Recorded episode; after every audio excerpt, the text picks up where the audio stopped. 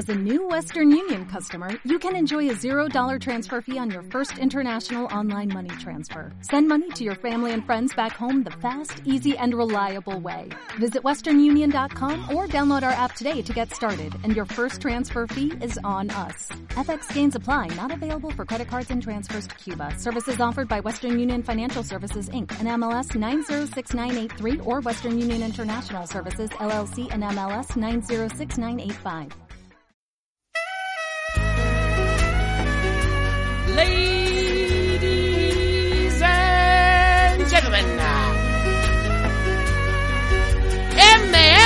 MM Adictos.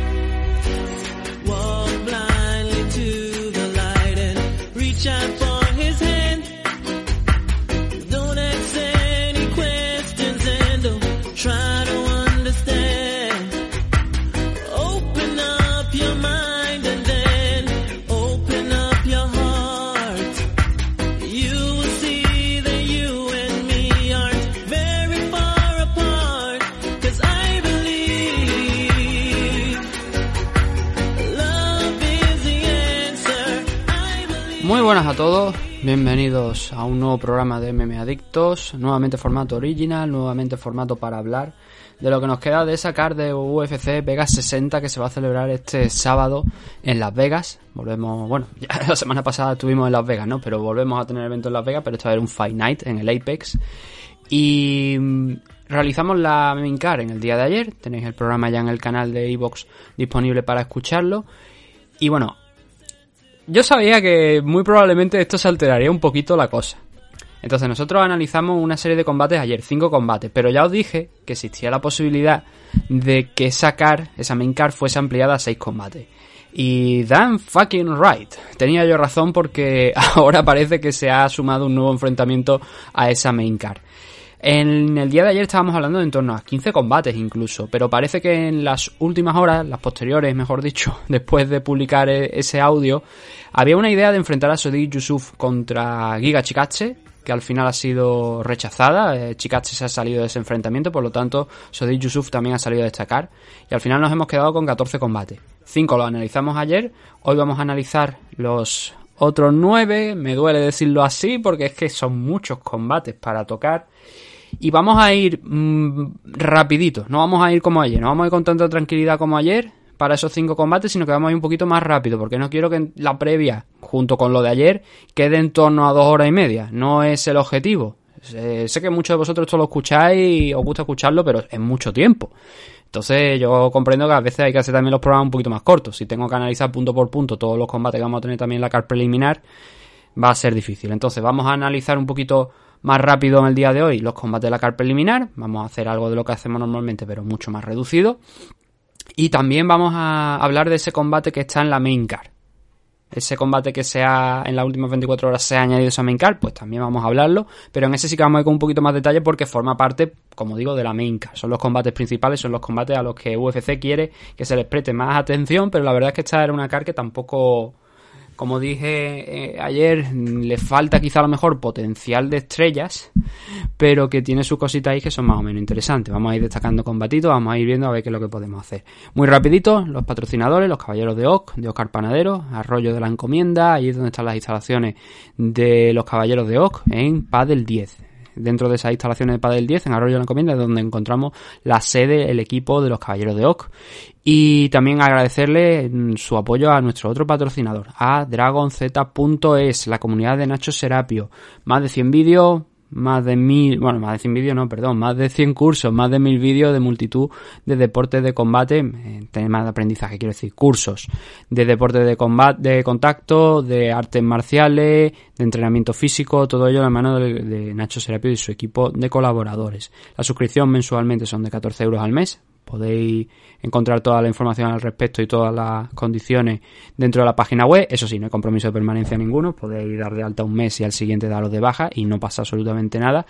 Y también se os envía a vuestra casa la revista, la Dragon Magazine, que ya se ha editado un número para este mes. A ver si le echo un vistacito. Y, y luego también podéis eh, suscribir, o, em, iba a decir suscribir o no, tenéis acceso a todo el formato digital. Pero sí, podéis suscribiros a los canales de YouTube que últimamente no lo estábamos mencionando. Tiene Nacho dos canales de YouTube, uno es El Guerrero Interior, el otro es Dragons, igual que se llama la página, Dragon. Y si tenéis cualquier duda, lo mejor es que le preguntéis a él. En, el, en la página web, dragonz.es, tenéis todo el listado de los cursos para que le echéis ese vistacito previo a suscribiros o incluso los podéis adquirir de manera individual para vosotros para siempre. Lo que pasa el precio aumenta, 50 euros por curso, ¿no? Pero es para vosotros para siempre, como digo. Así que ya sabéis, Nacho Serapio, dragonz.es, la comunidad, el Netflix del aprendizaje de los deportes de contacto y de las artes marciales.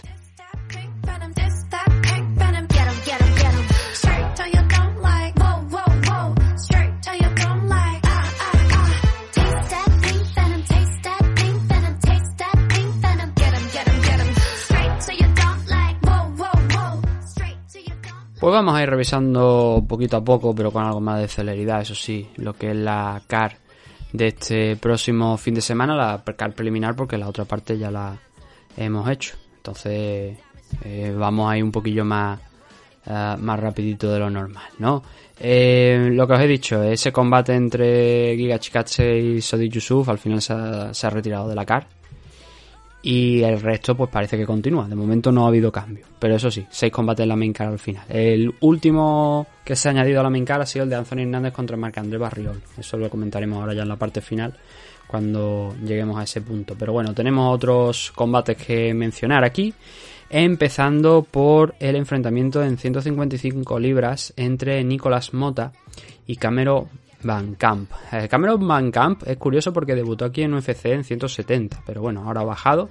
Eh, perdió contra Andrés Fiallo en, el primer enfrentamiento que tuvo. Lo noquearon en poquito tiempo. Un luchador que, sobre todo experto en grappler, tiene un alto porcentaje de victorias por sumisión, dentro de las 15 que tiene. Dejadme que compruebe exactamente cuántas son por sumisión, porque esos son detalles que no uno no acaba de, de memorizar, ¿no? Eh, Es normal. A ver, son siete, ¿no? Me parece. Siete. No, nueve, nueve, perdón. Nueve victorias por sumisión. Dentro de las 15 que tiene en su récord profesional Cameron Van Camp. Pero en el último le dieron el zurdazo y las buenas noches, señores. Ese fue Andrés Fiallo, el luchador portugués. Eh, ahora tiene que enfrentarse a Nicolás Mota, que también, al igual que Cameron Van Camp, viene con una derrota. Viene de enfrentarse a Jim Miller. Eh, perdió contra Jim Miller por TKO en el segundo asalto. Y tiene el luchador brasileño 12 victorias, 4 derrotas, 8 victorias por KO, lo cual lo habla bien de la pegada que tiene. Eso, 4 derrotas que de las 4, 3 han llegado por KO. Entonces aquí Cameron Van Camp pues, igual tiene una, una leve eh, desventaja, ¿no? Por aquello de vamos a ver cómo queda la cosa porque Nicolás Mota tiene un alto porcentaje, como digo, de victorias por KO. Por lo demás, cositas que se pueden destacar en este enfrentamiento, como os podéis imaginar, Cameron Van Camp, al venir de la división Welter, tiene más alcance, no tiene por qué ser así siempre, ¿no? Pero en este caso sí que lo es. 1,88 de alcance para él, Nicolás está en 1,78, 10 centímetros en favor de, de Cameron Van Camp, y de estatura también anda bien, anda más alto, bastante más alto que, que Mota, 1,88 para Van Camp, 1,75 para Nicolás Mota. Es un combate complicado, creo yo. Los dos tienen una responsabilidad tremenda. Cameron Van Camp no es que lo estuviese haciendo mal al inicio de, del enfrentamiento contra Andrés Fiallo. Demostró que también una parte del striking está ahí. Pero al final, claro, cuando te empiezan a llover los golpes o cuando te llega esa mano fuerte de Andrés Fiallo, que sabemos que tiene una zurda que ya ha dejado en, mucha, en muchos problemas a muchos luchadores, no solamente aquí en UFC, sino en todas las compañías en las que ha estado. Y mm, eh, a ver, a ver qué clase de combate plantea aquí, ¿no? Porque como digo, tiene más victorias por sumisión que, que por KO y mm, en ese, en ese combate contra Andrés Fiallo no, o sea, no pudo acudir a esa estrategia. Realmente no sé si aquí lo hará contra Nicolás Mota. Pero por hablar de favorecer a uno u otro, yo creo que en este caso Nicolás Mota parte con cierta ventajita. Muy leve, ¿eh? Muy, muy, muy leve. No creo que haya mucha diferencia en las apuestas entre ellos. Pero el suelo de Van Camp hay que respetarlo. Y si eso llega, vamos a ver cómo reacciona Nicolás Mota. En las apuestas, pues mira, yo creía que iba a haber menos diferencia, pero estoy viendo que aquí Nicolás Mota está en 1,49, mientras que Cameron Van Camp está en 2,75. La verdad es que es una diferencia bastante en contra de Cameron Van Camp. Siento que se le está infravalorando, también teniendo en cuenta lo del peso. No es que lo ponga como favorito, como os he dicho, pero que igual sí que una diferencia un poquito más cerrada no, no me habría sorprendido. De hecho, era mayor incluso. Estoy mirando por aquí que al inicio era de 1,9 de 2,95 en contra de, de Cameron Camp, pero se ha ido reduciendo. En Mota tampoco es que lo hiciese mal contra Jim Miller, ¿no? Pero Miller al final sí que quizás más contundente incluso, ¿no? Con, con algo más de soltura que, que Fiallo contra Van Camp, ¿no? El no, tu- tuvo que sudarle un poquillo más, pero fue un trabajo un poquito más fino que el de, el de Fiallo, por, por aquello que el portugués tiene una pegada, como digo, bastante interesante. Entonces, ese es el primer combate de la noche, en 155 libras. Nos vamos a 135. En este combate, aquí hay que remarcar que hay expectación por ver a este chico. Estamos hablando de Javid Basharat, el hermano suyo peleó en la noche de ayer en el Dana White Contender Series, ganando el contrato, teniendo una muy buena actuación. Creo que fue una victoria por decisión. No he visto el programa, la verdad, no suelo ver el Dana White Contender Series, pero sí estar al tanto un poquito de los resultados por saber que se va moviendo ahí. Y si no recuerdo mal, ganó por una decisión. Una decisión, pues, bastante. No, trabajada, en el sentido de no tuvo que esforzarse mucho, pero que. eh, pasó prácticamente por encima de, de su rival, aunque fuera una victoria por decisión, ¿no? Y Basharat, eh, como digo, eh, en este caso Javid, eh, o Javid, la verdad es que no sé cómo se pronuncia, eh, ya lo hemos visto contra Trevin Jones al inicio de este año. Eh, ganó, ganó ese, ese combate. Fue por una decisión unánime. Pero es un tío que va bien en todas las alturas. Eso quiere decir que funciona bien en el striking, que funciona especialmente bien en el suelo, al igual que su hermano, y que mm, es un rival, o sea, un luchador que hay que seguir de cerca. ¿eh? Hay que estar atento a este chico, tiene un 12-0 de récord, solamente 27 años, y Tony Gravely, la verdad es que también es un luchador al que le encanta el, el tema del suelo, ¿no? Entonces lo- va a estar interesante ver esa, eh, esa pelea, ver cómo eh, llevan el combate, ¿no? Porque Tony Gravely es un wrestler eh, fuerte, de, los que te pone un ritmo alto, intenta derribarte constantemente, trabajar con el wrestling y yo no sé si Maharat va a ser capaz de, soportar ese trabajo o va a intentar llevar una estrategia arriba. La verdad es que en cierto modo veo este combate como una incógnita, ¿no? Pero es desde luego una muy buena eh, prueba para, para Bascarat, para ver si puede hacer lo mismo con- que hizo contra Trevin Jones u opta por la estrategia del suelo, aunque ya digo que Grayley tiene ese campo ahí que es complicado de llevarle fácilmente al suelo, ¿no? Eh, Él también sabe, tiene esas armas. 23-7 de récord para Tony Gravely. En el caso de, de Basharat, como hemos dicho, pues debutó eh, tras pasar por el Contender Series contra Trevin Jones, consiguió la victoria eh, por una decisión unánime. Y en el caso de Tony Gravely, él ya ha tenido aquí con más combates en UFC, evidentemente. Hay un, eh, ha tenido un total de 6 enfrentamientos, de los que ha ganado 4 y ha perdido 2, pero ahora viene con una racha positiva. Viene de derrotar a Simon Oliveira por una decisión unánime, una clara decisión orientada a lo que os he dicho de- del wrestling. Aunque ahí estuvo a punto Oliveira de someterlo en algunas ocasiones. Mm, La verdad es que jugó con bastante fuego Tony Gravely, pero se impuso con un control excelente en el suelo a, a su rival. Puede que eso también sea una de las esperanzas de Bajará en el caso de que le derribe, ¿no? Es un, chico que sabe trabajar con la guillotina, que sabe trabajar con otras sumisiones quizás un- algo menos convencionales también, incluyendo Dark Choke, que es una- un método de victoria que hemos visto en muchas ocasiones para el luchador de origen afgano y, mm, y también derrotó, volviendo al caso de Tony Gravely, a Johnny Muñoz por KO en apenas un asalto en junio de este año. Y mm, eso, tiene pegada Tony Gravely, tiene wrestling, eh, de momento mm, no le he visto tampoco una pegada espectacular, pero sí ser muy efectivo en el suelo con el Brazilian Jiu-Jitsu y con el wrestling y ahí es donde tiene que poner el ojo eh, Gravely y Basharat veremos a ver cómo, cómo sale de esto. Mm, a ver, el, el hype es el hype, ¿no? Y supongo que bajará en las apuestas, estará como favorito, pero creo que tampoco es debería ser un favorito muy grande. Porque yo creo que Gravely en principio tiene alguna que otra carta bajo la manga que podría utilizar contra Basharat. Siento que Javi, sí, es favorito, pero cuidadito con Tony Gravely, ¿eh? Cuidadito con infravalorarle. Gravely está en 2.40, no es favorito, y Basharat está en 1.61. Veremos, a ver. Este es uno de esos combates que tengo ganas de ver por ver cuál es el futuro de, de Basharat, porque claro, con el 12-0 ese pues ya con mucho hype, pero ahora ya enfrentarte a todo un Tony Gravely, que vale, no está rankeado, pero es un luchador que hay que respetar y que viene con una racha de dos victorias y que la posición que tiene en UFC no, no es que se la hayan regalado precisamente.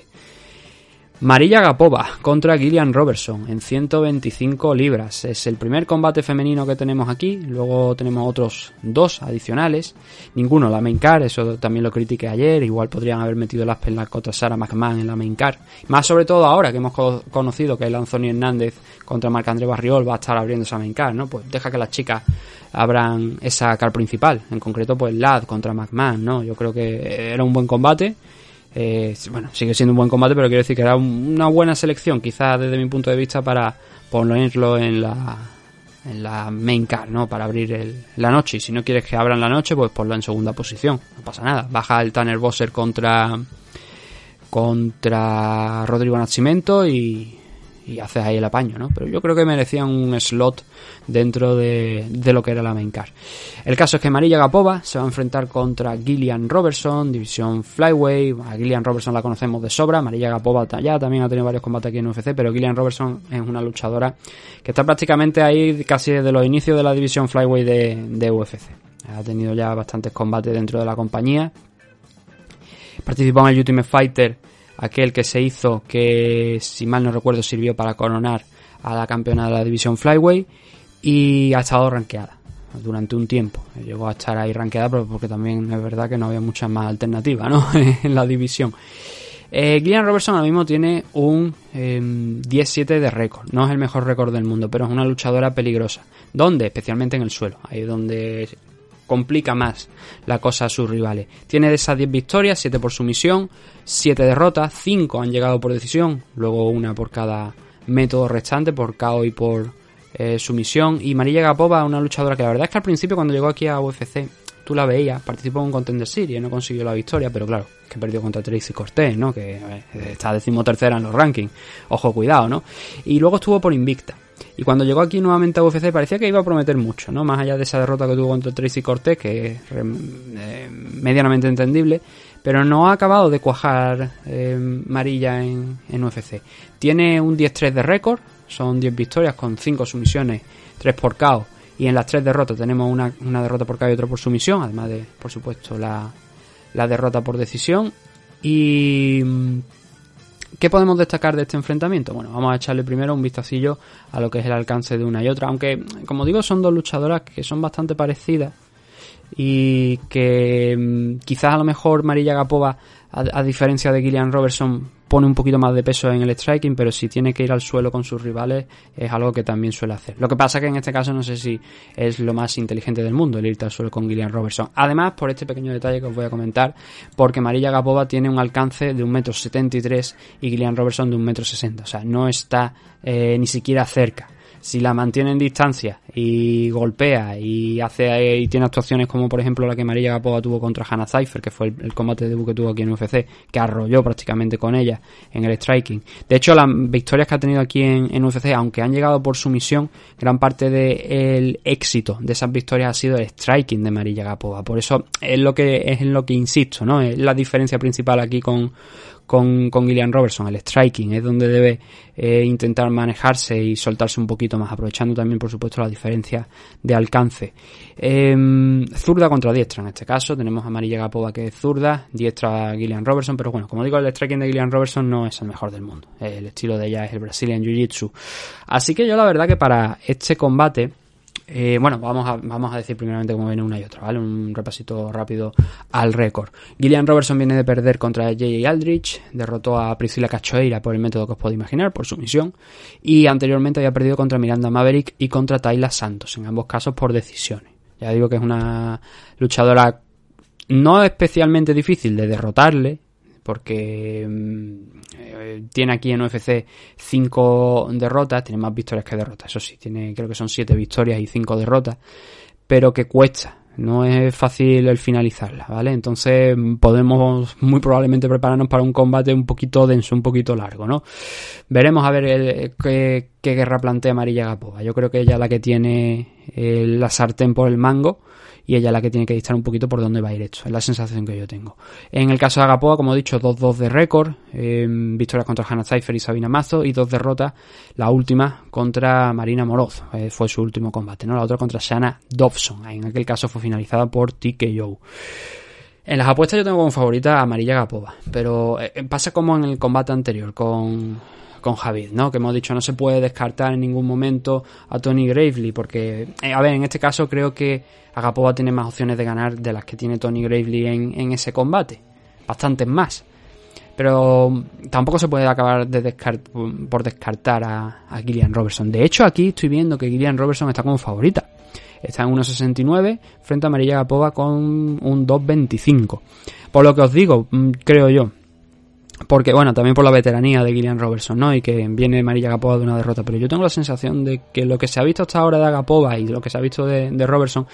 A ver, si Robertson está activa y busca los derribos y gana el control en el suelo, está claro que ese combate no se le debería escapar. Pero no sé yo si en este tipo de enfrentamiento, en concreto contra la luchadora que tiene por delante, va a ser capaz de acercarse lo suficiente. Es el Apex, las celdas más pequeñas.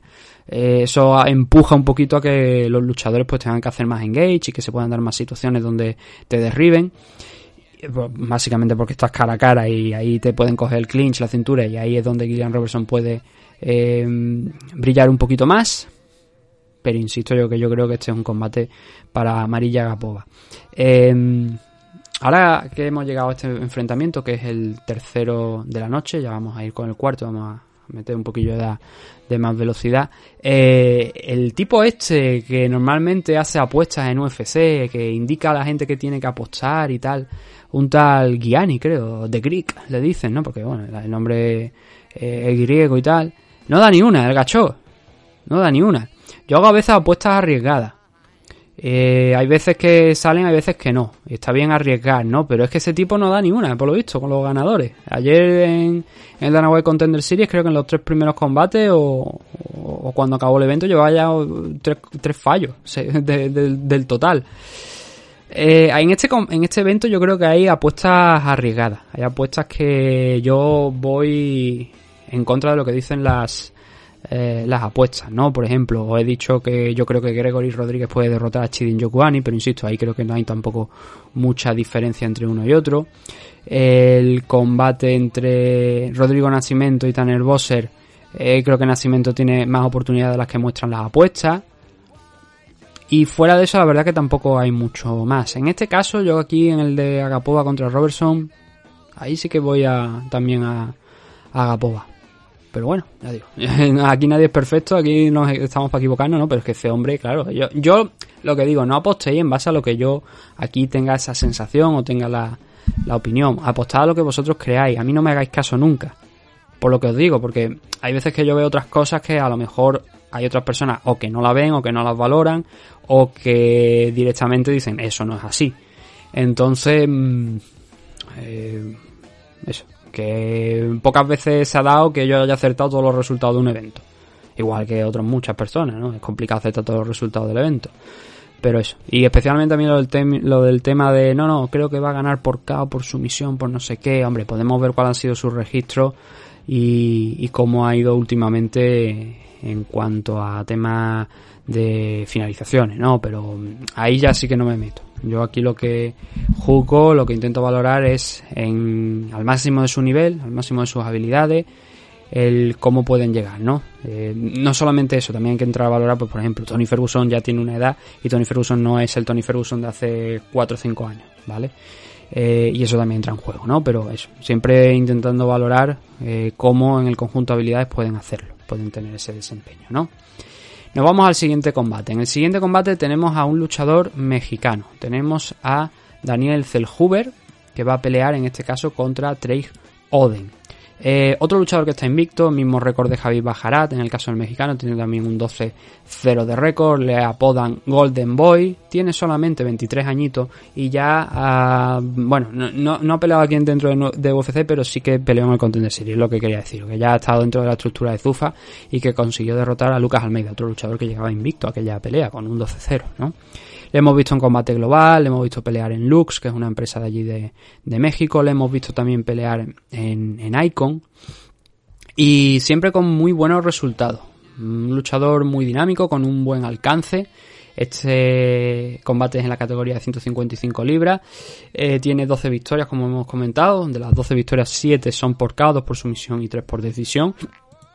Y Trey Golden tiene 15 victorias y 5 derrotas. Luchador veterano que ya ha peleado a él sí aquí dentro de, de UFC, perdió contra Jordan Levitt. Y que el peligro principal de Trey Golden está en el suelo. 11 victorias por sumisión. De las 15 que tiene, 11 ha llegado por sumisión y las otras 4 han llegado por eh, decisión. Así que está claro cuál es el game plan que va a intentar eh, ejercer eh, Trey Golden sobre Daniel Zellhuber, ¿no? Debería ser en principio ese game plan, ¿no?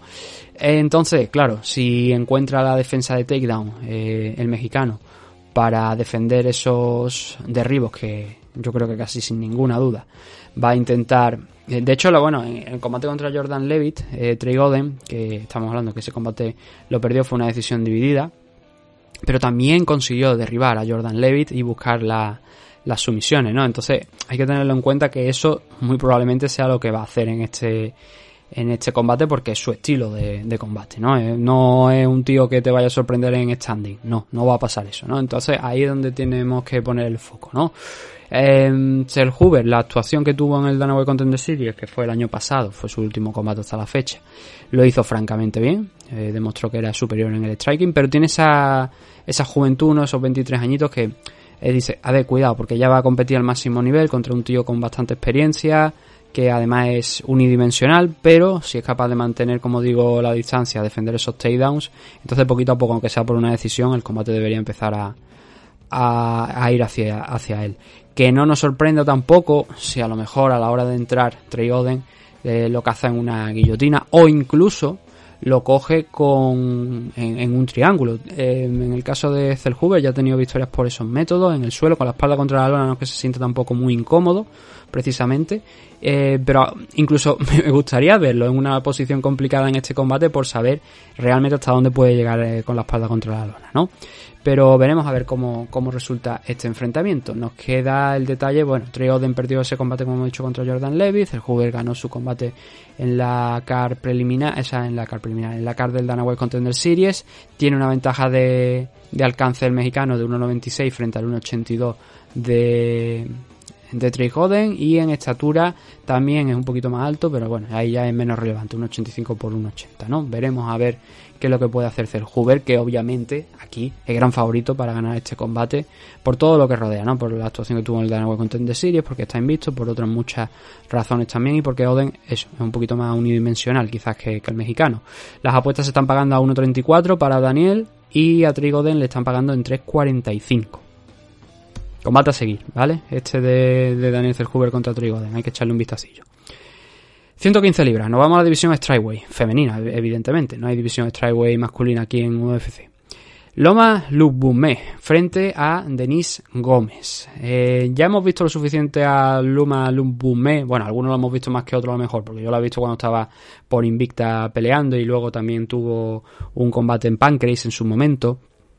Y lo que pasa es que el combate en Pancrase, la verdad es que os tengo que reconocer que no fue nada concluyente porque fue contra Hanadate. Ya hemos comentado alguna vez la historia de, ese equipo, del Team Date, que ahora, bueno, una parte del equipo se ha salido de eso y han buscado un poquito más de a nivel de, profesional, ¿no? Y eh, eh, ese combate estaba predestinada Loma Lubume desde el segundo cero a ganarlo sí o sí. Pues estamos hablando de una practicante de Muay Thai, que sin embargo ha mejorado bastante en el grappling, en el suelo, y eso es bueno para ella, sin ninguna duda, ¿no? Pero es digno de agradecer también porque eso quiere decir que tiene más opciones, ¿no? Más cositas que puede hacer. Pero claro, no brilla ahí en el suelo, sino que especialmente en standing, donde ella encuentra su mejor versión, por eso, por lo que estamos diciendo, porque es una practicante de Muay Thai. Entonces, en este caso se va a enfrentar contra Denise Gómez, la luchadora brasileña, que llega con un 6-1, también saliendo de un Contender Series de hace solamente un mes, menos de un mes incluso, eh, solamente con 7 combates profesionales. Pero también había peleado en Invicta en su combate anterior a, al del Dana White Contender Series. Su única derrota llegó al principio de su carrera, todo lo demás lo ha ganado. Esas 6 victorias han llegado 4 por KO y 2 por decisión. La única derrota que tiene fue por KO y solamente tiene 22 añitos. Así que eso también es relevante, ¿no? El perder aquí contra Loma Lumbumen tampoco sería nada extraño. Pienso yo. Eh, Luma tiene 6 victorias y 3 derrotas. De las 6 victorias, 5 son por decisión y solamente una por TKO, que fue precisamente aquella contra Hanadate, ¿no? Para que veáis que, bueno, a pesar de ser una practicante de Muay le cuesta, ¿no? Pero aún así tiene victorias que considero que son importantes. Aquí en UFC ha derrotado a Jin Frey, ha derrotado a San Hugh, un rival menos importante. Compitió bien, bastante bien con Angela Hill. Y también ganó a Alexandra Albu. El caso de Alexandra Albu es un caso realmente bastante peculiar porque fue una luchadora que yo recuerdo que firmaron en UFC hace mucho tiempo. Tuvo un combate luego no volvió a pelear hasta dos años después. Le volvió a pasar lo mismo y tuvo que pelear dos años después. Y la verdad es que no sé la historia que hubo detrás, pero claro, ya luego perdió contra los Malus Bumé y entonces ya ahí ya le dieron el boleto. No sé qué habrá sido de ella, la verdad, porque no, no seguí ya su carrera fuera de, de UFC. Estoy mirando por aquí a ver si ha competido en alguna ocasión por ahí por, por otra compañía, pero no, no parece que Albu haya peleado más fuera de, de UFC. Eh, entonces, volviendo a, a, lo que estábamos hablando, ¿no? De, este enfrentamiento. Eh, Luma tiene una desventaja en alcance. Tiene solamente un metro cincuenta y cinco aproximadamente de alcance, mientras que Denis Gómez se va al metro sesenta, que no es mucho, pero bueno, teniendo en cuenta que también tiene una buena base de, de Muay Thai Denis Gómez, pues sí que la puede llegar a utilizar en la contra, a la contra de, en contra de su rival, de Lomalou Bunme. Y eso es lo que vuelve este combate interesante, ¿no? Las capacidades de striking, de striking que tienen ambas, pero también a Denis Gómez me gustaría ver, eh, verlo a probar el suelo, ver intentar derribar a, a, a Lomalou. En su combate en el Contender Series no lo hizo, optó por mantenerse en standing, de hecho ella sí que fue derribada y a lo mejor eso pues con lo que os he dicho, con esa mejora que ha habido en el suelo de, de Loma Lupumé, que no es que de, de, la noche a la mañana se haya convertido en una wrestler o en una grappler, ¿no? Pero que sí que en determinados combates ha encontrado la manera de derribar a sus rivales. Derribar a Angela Hill no es fácil y ella lo consiguió, pero luego fue vapuleada por Lupi Godín en su último combate, ¿no? Que fue una derrota y fue vapuleada por la mexicana en el suelo. Entonces, a ver, a ver, me gustaría ver el suelo de Denis Gómez, a ver si lo vemos aquí en este combate, vemos un poquillo, aunque sea, ¿eh? Yo no estoy diciendo que Denis Gómez vaya de repente a eso también, a convertirse en una grandísima wrestler en este combate, ¿no? Pero sí ver cómo defiende los takedowns, ver cómo eh, a lo mejor intenta si se engancha en el clinch y ahí intenta barrer a lo mejor la pierna utilizando el background de Muay Thai o el Lumalup Bumme, la tailandesa la que opta por esa estrategia y eh, por eso es interesante, ¿no? Aquí la verdad que como favorita a ver yo creo que a pesar de lo que he visto de, de Luma yo creo que Denise es favorita para este combate un poquito más por delante de Lubume, pero no creo que mucho. A ver, vamos a mirar la apuesta, a ver a cuánto está. Pues, a ver, está por aquí. A, Lu, a Loma Lubume la tienen como favorita, 1.44, Denis Gómez en 2.90. No me disgustó lo que vi de, de Denis Gómez cuando le eché un vistacillo a lo del Danaway Contender Series. Y no sé yo, porque claro, el tema está en el suelo, ¿no? Que a, a Lubume, como digo, sí que la hemos visto tra trabajar el suelo cosa que a Denis de momento no, al, contrario, la hemos visto defender los takedowns. Entonces yo creo que ahí es donde se basa ¿no? la, la idea de este 1,44 para Loma Lubume, también porque es el debut de Denis Gómez dentro de UFC, eso también lo puedo llegar a entender. Pero este combate, permitidme que compruebe... Eh, sí, bueno, también además en short notice por lo que estoy viendo, porque Diana Belvicha era la que iba a enfrentarse a, a Lubume y puede que eso también ayude ¿no? A, a, que las apuestas estén de esta manera. Así que bueno, no voy a cambiar mi juicio. Ya yo si me mojo y digo lo primero eh, que tengo en mente es lo que vamos a mantener. Yo mantengo que Denis Gómez puede aquí dar la sorpresa frente a, los Bumé. Pero también es verdad que, que, está entrando en short notice y que puede que no sea tampoco tan favorita a lo mejor como, como he dicho yo, ni mucho menos. Y las apuestas lo estamos viendo que, que es así, es de esa manera, ¿no? Que tiene Lubumel eh, en su favor el, el ganar este combate.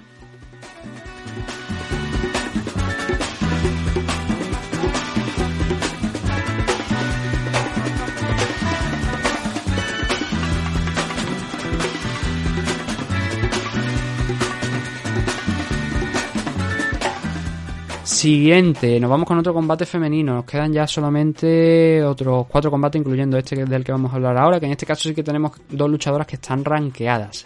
Tenemos a Aspen Ladd en séptima posición, tenemos a Sarah McMahon en la octava, justo una por debajo. Y bueno, aquí ya las conocemos todas. Sabemos que Aspen Ladd ha estado incluso en posiciones mucho más altas. Hubo un momento donde, de haber derrotado a Germain de Randamé, que fue la primera derrota que tuvo eh, Aspen Ladd, podría haber llegado a, a optar al, título incluso, porque habría derrotado a una de las primeras contenders. Y no fue así, cayó derrotada, pero bueno, también era bastante joven en ese momento, eso fue en 2019, ahora ya tenía 24 añitos, han pasado tres desde aquella fecha. Y lo peor de todo es que también han pasado, ha pasado diferentes lesiones, mm, bastantes, y además algunas graves, ¿no? Se rompió la rodilla, los ligamentos, yo creo, el anterior y, y no sé cuál más, pero vaya, el- los ligamentos, los, dos que hay en la rodilla, se le fueron a hacer puñetadas penlas, literalmente, ¿no? Y en su regreso a la competición perdió contra Norman Dumont y perdió contra Raquel Pennington también. En, este- la de Raquel Pennington este año. Eh, yo creía que ahí Pennington no era favorita para ganar ese enfrentamiento. De hecho, lo dije cuando estuvimos analizando los demás, lo recuerdo perfectamente. Que lo dije, que no la veía como favorita, pero porque Aspen Ladd se había mostrado pues, fuerte, poderosa y con el wrestling también muy muy contundente. Lo que pasa que precisamente aquí en este combate mm, tiene a una wrestler por delante, tiene a Sarah McMahon, veterana ya, 41 años, que en su momento llegó incluso a, a estar luchando por el título, que en la época de Ronda Rousey, quiero decir, Ronda la, la noqueó, de hecho me parece que fue la primera victoria por KO de, Ronda Rousey y en apenas pues menos de 20 o 30 segundos, creo que no fue más el tiempo en el que Ronda noqueó a, a Sarah McMahon. Y mm, eso es veterana. Pero cuidadito con Sarah McMahon porque como digo es una excelente wrestler. McMahon tiene 13 victorias, 5 son por sumisión, 7 por decisión, 1 por KO. Y de las 6 derrotas, 4 son por sumisión y luego ya una por método, por los restantes métodos eh, de KO. Bueno, eh, sería erróneo decir por los restantes métodos porque también puede ser una descalificación, ¿no? Pero bueno, me entendéis. Por KO y por y por decisión. Eh, Aspen Ladd tiene 9 victorias, 6 por KO, 1 por sumisión, 2 por decisión y 3 derrotas, 1 por KO y 2 por decisión. Eh, en el aspecto físico las son dos luchadoras literalmente idénticas. Esto es lo que diría eh, Mike Goldberg, el que era comentarista de, de UFC, que luego estuvo por Bellator, creo recordar, me parece, hace un tiempo. Lo que pasa que creo que ya no, no está, no está con ellos. Y, y lo decía, ¿no? Virtualmente idénticas, ¿no? Pues en este caso es que no es que sean virtualmente idénticas, es que lo son, porque las dos tienen un metro sesenta y ocho de alcance y un metro sesenta y ocho de estatura. Así que, como digo, la única diferencia aquí en este caso es la edad que Aspen Ladd tiene 27 años y McMahon ya está en los 41. Pero la estrategia de una y otra yo creo que aquí está más que clara. Sarah McMahon va a salir, va a intentar arrollar con tranquilidad, con paciencia, eso sí, pero derribar a Aspen Ladd, mientras que Aspen Ladd digamos que tiene un poquito más de alternativa, ¿no? Te puede derribar, aunque yo siento que desde que se lesionó esa rodilla no ha vuelto a ser la misma, y también te puede noquear. Hay que tener respeto por la pegada de, de Aspen Ladd. McMahon, como hemos dicho, solamente tiene una derrota por KO. Pero además coge muy bien el truco o la forma de, pelear a luchadoras que son precisamente strikers, ¿no? Y hace pues prácticamente un shutdown completo, las deja casi a, cero, sin darle muchas opciones, ¿no? Y por supuesto eso, con el trabajo de los takedowns, del derribo, del buscar la sumisión desde las posiciones superiores. Y ahí es donde está su peligro. Eh, Aspen Ladd está en horas muy bajas, necesita hacer algo. Sí que es verdad que en su último combate se enfrentó a Raquel Pennington, que es una luchadora veterana, y que Norma Dumont normalmente juegan en la división Featherweight, ¿vale? Y que, a ver, Aspen la de una luchadora pesada, ¿eh? ¿no? 135, yo creo que ella llega a la 145, es más, creo recordar, déjame que lo compruebe, porque esto es un dato que ahora mismo no me viene a la cabeza, pero juraría que en, en alguna ocasión... No, no ha, no ha tenido problemas de peso. Ha dado el peso siempre, pero clavando a veces las 136 libras, ¿no? Pero ese combate contra Norma Dumont fue en 145 y ahí se le vio un poquito fuera de su elemento. Ahí la verdad es que Norma en 145 a mí es una luchadora que me gusta bastante porque es contundente, sabe, sabe explotar sus habilidades. Lo vimos la semana pasada, sin ir más lejos, en el evento de UFC 279, como noqueó a, a la rival, a Daniel Wolf, que la pusieron por delante. Wolf creo que se llama, ¿no? Me parece esta chica. Y le pasó por delante a pesar del enorme background de boxeo que, tiene, que tenía su rival. Eh, entonces se le puede excusar esa derrota en 145. La de Raquel Pennington es la que ya a mí me dejó un poquito más preocupado. Porque como digo, Raquel Pennington estuvo muy dinámica, utilizando bien la distancia para ir castigándola con, el- con el striking. Aspen la tuvo que recurrir al wrestling, que lo tiene, ¿eh? lo tiene. Por eso esta también se vuelve una pelea interesante. El cómo puede defender los takedowns de, de Sarah McMahon si no le funcionan los golpes eh, a, a Aspen Ladd, ¿no? Eh, pero eso, se vio creo un poco saturada con el striking de, Raquel Pennington que picando piedra poquito a poco y tirando de veteranía pues encontró esa victoria, ¿no? Creo que Sarah McMahon puede volver a reeditar lo mismo, pero en este caso con una estrategia diferente, controlándola y derribándola o bien trabajando contra, contra la jaula. Ya digo, Sarah McMahon es una wrestler de élite, de la mm, más potente que tiene la categoría de peso, lo que pasa que luego su récord, pues como estamos hablando, es un 13-6, ¿no? No ha cosechado tampoco un- mucho éxito aquí dentro de de lo que es eh, UFC, pero eso, estamos hablando de una chica que mm, que yo recuerde no solamente es que participara en los Juegos Olímpicos, sino que encima creo que ganó medalla en los Juegos Olímpicos Sarah McMahon. Por eso ahí hay que tener cuidado con ella, ¿no? Sabe, sabe todos los truquitos. Y por eso creo que es favorita para, para esta pelea. Veremos si la veteranía en este caso le permite a Sarah McMahon el volver a brillar. Viene de una victoria contra Carol Rosa, perdió contra una luchadora también grappler como Juliana Peña. Y mm, vamos a ver cuánto está la apuesta. Yo creo que Sarah McMahon es favorita aquí. También porque viene algo baja Aspen Ladd. Pues mira, otra vez nos, nos, quitan la razón aquí en las apuestas. Nos ponen a Aspen Ladd con un 1.74 y a Sarah McMahon las pone, la ponen en 2.15. Eh, de hecho, es que es realmente las únicas derrotas que. La, bueno, la única. La mayoría de derrotas que ha tenido Sarah McMahon aquí dentro de, UFC, además de esa derrota que hablamos de, Ronda Rousey, que es la única derrota por KO que tiene en su carrera, casi todas han llegado por sumisión. Y Aspen Ladd no es una chica que vaya a encontrarle a lo mejor precisamente en el suelo esas cosas, esas posiciones, esas ventajas para derrotarla por sumisión. Quizás por aturdirla con los golpes y luego conseguir la victoria por sumisión en el suelo, sí, pero ahí ya cambia la cosa, porque es que ya ahí su rival ya no se puede defender de la misma manera, ¿no? Porque está aturdida. Pero yo creo que Sarah McMahon aquí tiene unas muy buenas opciones. Sobre todo, a ver, eh, es la táctica Karate Kid, ¿no? Ataca la rodilla.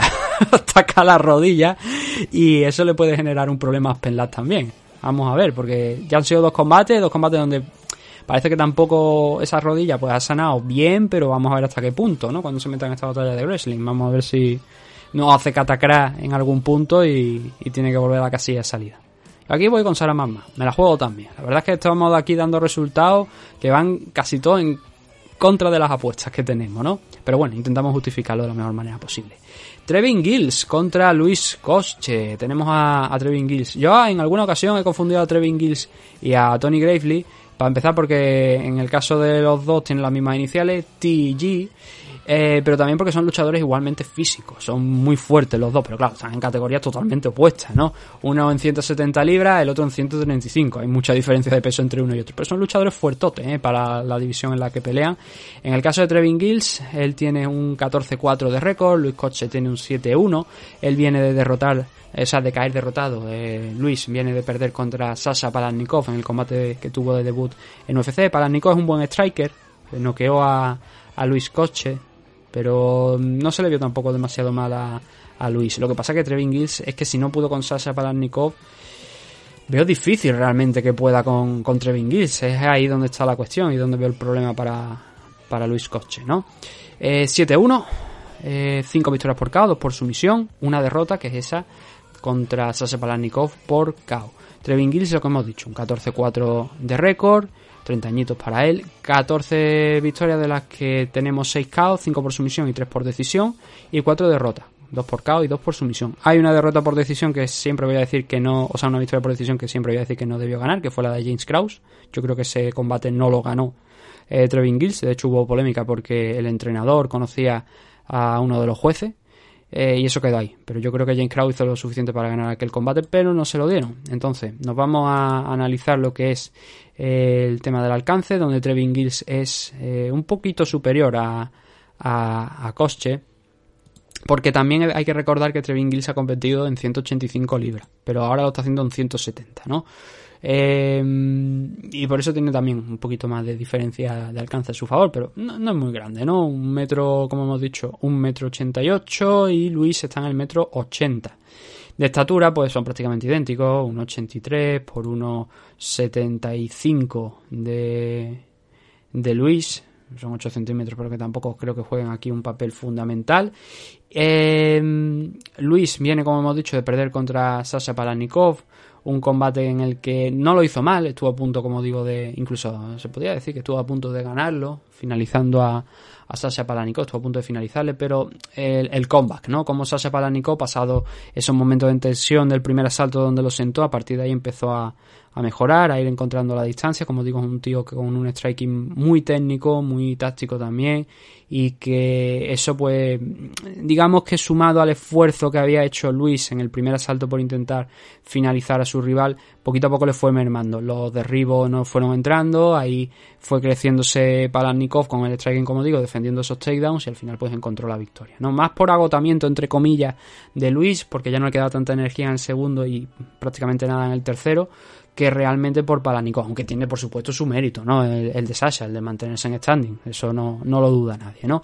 Trevin Gills viene de perder dos combates consecutivos, viene también en horas bajas, perdió contra Dricus Duplessis, fue noqueado por el surafricano y también cayó frente a Michael Morales, KO en el primer asalto. Eh, creo que fue el combate de debut, me parece, de Morales dentro de, de UFC, si no recuerdo mal, a inicios de este año. Y eso, ha sufrido dos derrotas por KO recientemente. Mm, Luis hemos dicho que vino, eh, o sea que estuvo en el primer asalto a punto de noquear a Sasha Palanikov, pero que aquí no creo que vaya a poder hacerlo con Trevin Gills. Es difícil, ¿eh? ¿eh? Si acaso a lo mejor también diría, bueno, el suelo no, pero es que Trevin Gills es un luchador completo, un luchador que en determinadas ocasiones también acude al wrestling, pero que tiene una pegada que hay que respetar. Y con esa potencia de golpeo, esas habilidades en el suelo, bueno, a ver, eh, ha perdido contra gente sustancialmente mejor que Sasha Palanikov. Quizá Michael Morales está en el nivel de Sasha Palanikov eh, en temas de rivales a los que se ha enfrentado, pero Michael Morales puede que también esté varios puntos por encima a nivel de habilidades de Sasha Palanikov. Entonces, teniendo eso en mente, yo diría que aquí eh, yo iría con Trevin Gills, pero no por un margen. Me van a decir que esto. Ah, no, pues mira, aquí sí que estoy. Aquí sí que he acertado según las apuestas. 1.49 para Trevin Gills, 2.75 para Luis Cosche. Yo creo que la base es esa, ¿no? Al final es cómo de completo eres y qué rival estás enfrentado. Es un combate de MMA. En un combate de MMA puede pasar absolutamente cualquier cosa, pero Trevin Gills de momento ha demostrado más cosas aquí dentro de UFC de la que ha hecho Luis en ese combate que tuvo contra Sasha Palanikov. Como la experiencia suele ser también un grado, yo creo que, eh, salvo que lo noquee, Trevin Gills creo que tiene la habilidad suficiente para navegar a lo largo de los tres asaltos y aunque sea conseguir la victoria por, por decisión unánime. Veremos si capaz de finalizar a, a Coche o, o, no se da ese resultado. Pero bueno, veremos a ver qué, qué tal la cosa. El siguiente enfrentamiento es el de el último ya de la car preliminar, el Damon Jackson contra Pat Sabatini. Otro combate que es interesante, otro combate de dos luchadores que lo dan todo dentro de la jaula, pero que al mismo tiempo son también dos luchadores bastante parecidos. Un Pat Sabatini que llega con 17 victorias y 3 derrotas. De esas 17 victorias tenemos 2 por KO, 10 por sumisión y 5 por decisión. Y de las 3 derrotas, una por finalización, una por KO y 2 por decisión. En UFC está teniendo una marcha triunfal, fue campeón en su momento de Cage Fury, si no recuerdo mal también. Y Damon Jackson tiene 21 victorias, 4 derrotas, una de ellas contra Ilia Topuria, y un empatito también, aparte de uno contest por ahí, ¿no? Pero viene lanzado, ¿eh? Esa derrota contra Ilia Topuria yo creo que le sirvió para eh, coger ritmo, coger velocidad y demostrar de todo lo que es capaz.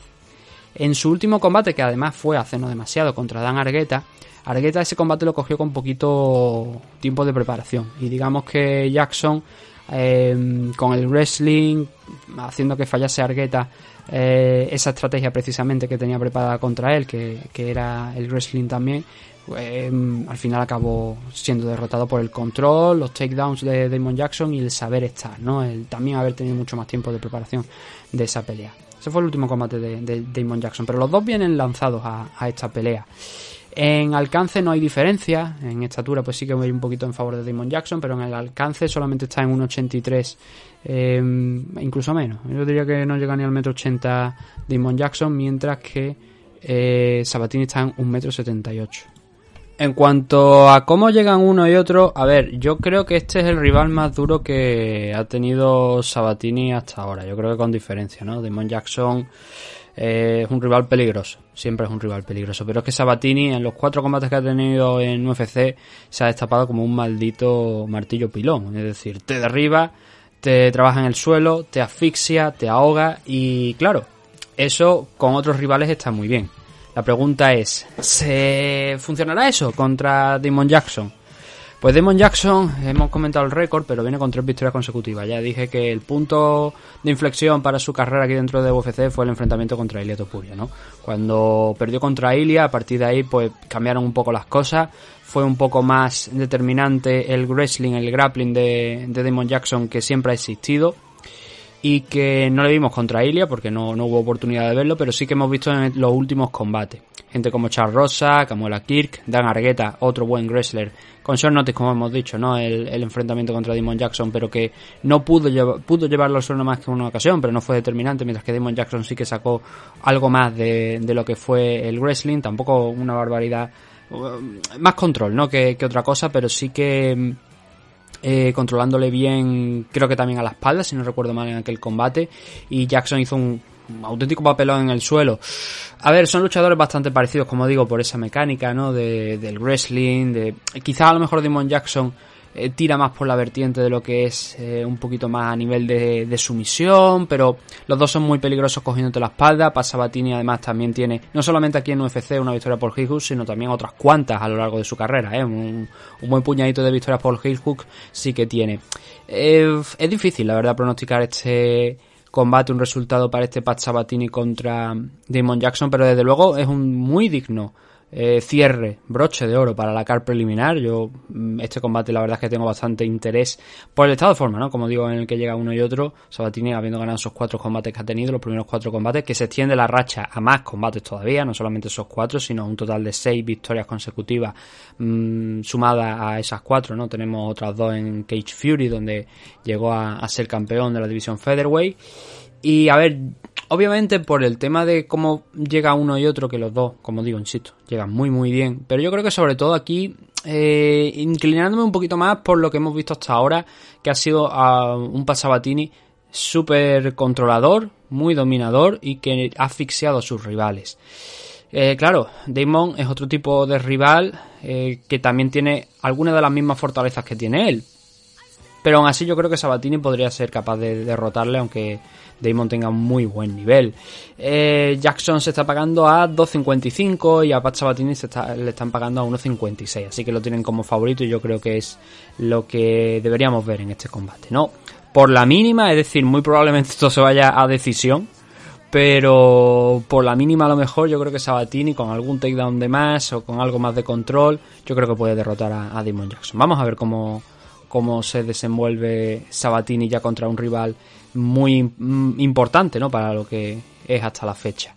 Luego, eh, a ver, en un principio este combate que vamos a mencionar ahora, que ya es el último, iba a estar en la car preliminar, pero al final lo han subido a la main car. Entonces, pues bueno, vamos a tener 6 en la main car si todo va bien.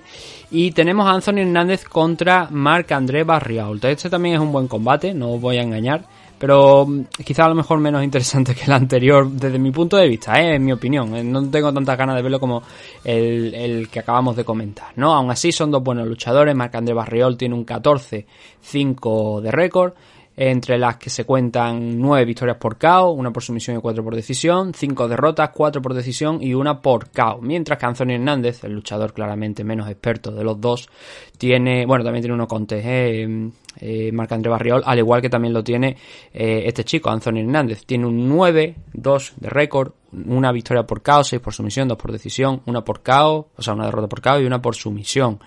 Eh, a ver, eh, vamos a, bueno, vamos a ir poquito a poco, vamos a dar primeramente los datos de, alcance y demás. En alcance son prácticamente los dos idénticos. Eso eh, no juega tampoco muy en contra de Anthony Hernández, que quizás a lo mejor eh, de manera evidente aquí es el luchador que debería buscar el, el wrestling, el suelo. ¿Por qué? Porque le ha dado un resultado muy bueno en los últimos enfrentamientos. Sí que es verdad que contra Rodolfo Vieira, a pesar de la victoria por sumisión, se vio en situaciones complicadas, pero está claro, estamos hablando de un Rodolfo Vieira que es un magnífico grappler, que es un luchador que es ahí donde ha hecho su fama, pero no porque sea, no, porque venía del mundo del Brasil en Jiu-Jitsu, entonces claro, el Rodolfo es, un coco en el suelo, pero aún así consiguió derrotarle a Anthony Hernández, consiguió encontrar una victoria por sumisión, complicada, pero la consiguió finalmente encontrar. Y solamente tiene dos derrotas en, UFC, la de su debut contra Marcus Pérez y la de Kevin Holland. Claro, Kevin lo noqueó en muy poquito tiempo, así que no le dio tiempo a Anthony Hernández a replicar esa estrategia que le hemos visto contra otros luchadores. El caso de Jun Jong Park, el caso de Josh Friend en su último enfrentamiento, que estuvo francamente espléndido en el suelo Anthony Hernández, al igual que lo estuvo con el coreano, sacándose una victoria también en el caso del coreano por, por sumisión, por Anaconda Choke. Y quizás ese es el campo donde tiene que intentar um, buscarle las cosquillas a, a Marc-André Barriol. ¿Por qué? Porque él es sobre todo pues, más striker, ¿no? Él es un, un noqueador, es un tipo que eh, busca el trabajo en, en, standing, no curiosamente en el último enfrentamiento, que bueno, no, no por, de, por, por temas de que él lo buscase, sino porque Jordan Wright precisamente le preparó una escabechina en el, en el suelo, pero consiguió cogerle una guillotina en uno de los momentos en los que estaba intentando entrar Wright y consiguió someterle, ¿no? Claro, eso es una señal de alarma, entre comillas, para Anthony Hernández, para no entrar a lo loco al takedown y que te puedas ver en una eh, dificultad mayor. Pero sí que es verdad que, mira, hablando de rivales que, por ejemplo, comparten uno y otro, el coreano, Jun Jong Park, ¿no? Jun Jong Park consiguió derribar una y otra vez a Marc-André Barriol, pero no, no pudo con, con, Anthony Hernández, ¿no? Así que yo creo que el game plan para este caso eh, está bastante claro. O sea, yo creo que no hay que hacer aquí un papelón por parte de Anthony Hernández en el striker, en el striking, sino no complicarse y buscar lo que tiene que buscar, que es donde parece que es superior, desde luego, ante, como digo, un Marc-André Barriol, que realmente es donde brilla es arriba en standing, ¿no? Obviamente hay que derribarle, la defensa de takedown de Marc-André Barriol está dentro de lo normal, pero vamos a ver, a ver qué es lo que puede. Cinco ocasiones, cinco ocasiones derribó Park a, a Marc-André Barriol eh, y el gameplay, como digo, pues parece bastante claro. En temas de apuestas, hombre, yo creo que Anthony Hernández tiene la... mm, en un principio el, el título de favorito para este enfrentamiento, creo yo. Pero en unos combates que, en este tipo de combates que son claramente, desde mi punto de vista, un striker contra un grappler, eh, a veces, claro, el grappler por muy bueno que sea, si te enganchan arriba en los primeros segundos o te meten una mano o el otro saca una buena defensa eh, porque no lo cojas en lo que es el centro de la jaula, sino que te lo llevas a la pared y ahí a lo mejor empieza a abrir las piernas, empieza a apoyarse contra la pared, empieza a defenderse eh, te puede amargar la noche, o por lo menos te la puede complicar. Por lo menos el control sí que debería ser a favor de Anthony Hernández. Ya luego veremos si es capaz de derribar, que yo creo que sí, va a ser capaz de derribar a, a Marc de Barriol. De todas formas, estas estrategias van cambiando conforme va, sur, va um, van pasando los minutos, ¿no? Pero aún así yo tengo a Anthony Hernández como favorito. Y nos vamos a ir aquí a las apuestas, sí, también aquí en este caso sí que coincidimos. Anthony Hernández está en 1.50 y el canadiense Marc-André Barriol está en 2.70. Así que ese es el enfrentamiento que va a abrir la main car después de esa, de esa previa que hicimos de la, de la main car, pues se confirmó este, este, este enfrentamiento como eh, primero de la noche. Así que tendremos, si Dios quiere, pues 14 combates en total. Veremos si no se cae alguno entre pesajes, día del combate o alguna cosita más. Y nada, lo vamos a ya dejar aquí porque no quiero calentaros más, porque esto es una hora también de audio más el de la main car, así que nada, simplemente pues lo único que me queda es daros las gracias por habernos escuchado un día más. Espero que esto sirva pues también a la hora de decir, pues mira, esto este combate me interesa, este no, este no sé qué. Y vamos a ver cómo salen las apuestas, porque hemos hecho alguna arriesgada entre. A ver, yo no apuesto, ¿eh? yo no meto dinero, pero quiero decir, en los pronósticos yo he dado alguna que eh, difiere, ¿no? Bastante con lo que hemos visto en las apuestas, no solamente aquí, sino también en la main car el otro día. Así que vamos a ver, vamos a ver qué es lo que, qué es lo que sale de aquí, ¿no? Así que nada, un saludo a todos, gracias por habernos escuchado y nos vemos dentro de poco. Tengo que subir un vídeo con. porque nos han dejado algunos comentarios inter interesantes, ¿vale? Entonces lo subiremos, supongo que el sábado ya. Y el domingo pues haremos programa de esto. Esta vez sí que haremos programa original. Si todo va bien, porque ya digo, el fin de semana este fin de semana viene previo a una cosa que mm, personal, tema familia, el lunes y no sé yo si vamos a poder hacer programa el domingo. Yo creo que sí, yo creo que en principio no hay problema.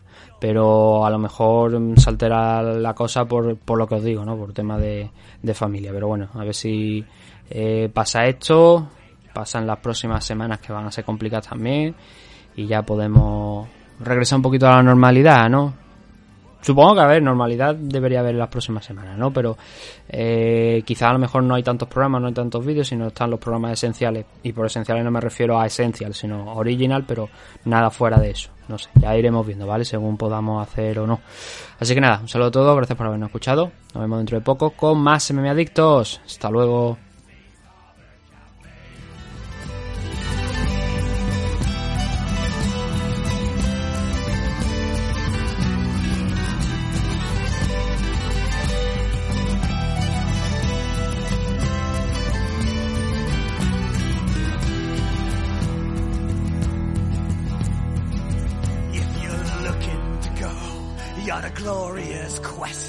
There's a man there who knows you have an old treasure chest for some pieces of eight and a tankard of ale. He'll show you the map and tell you.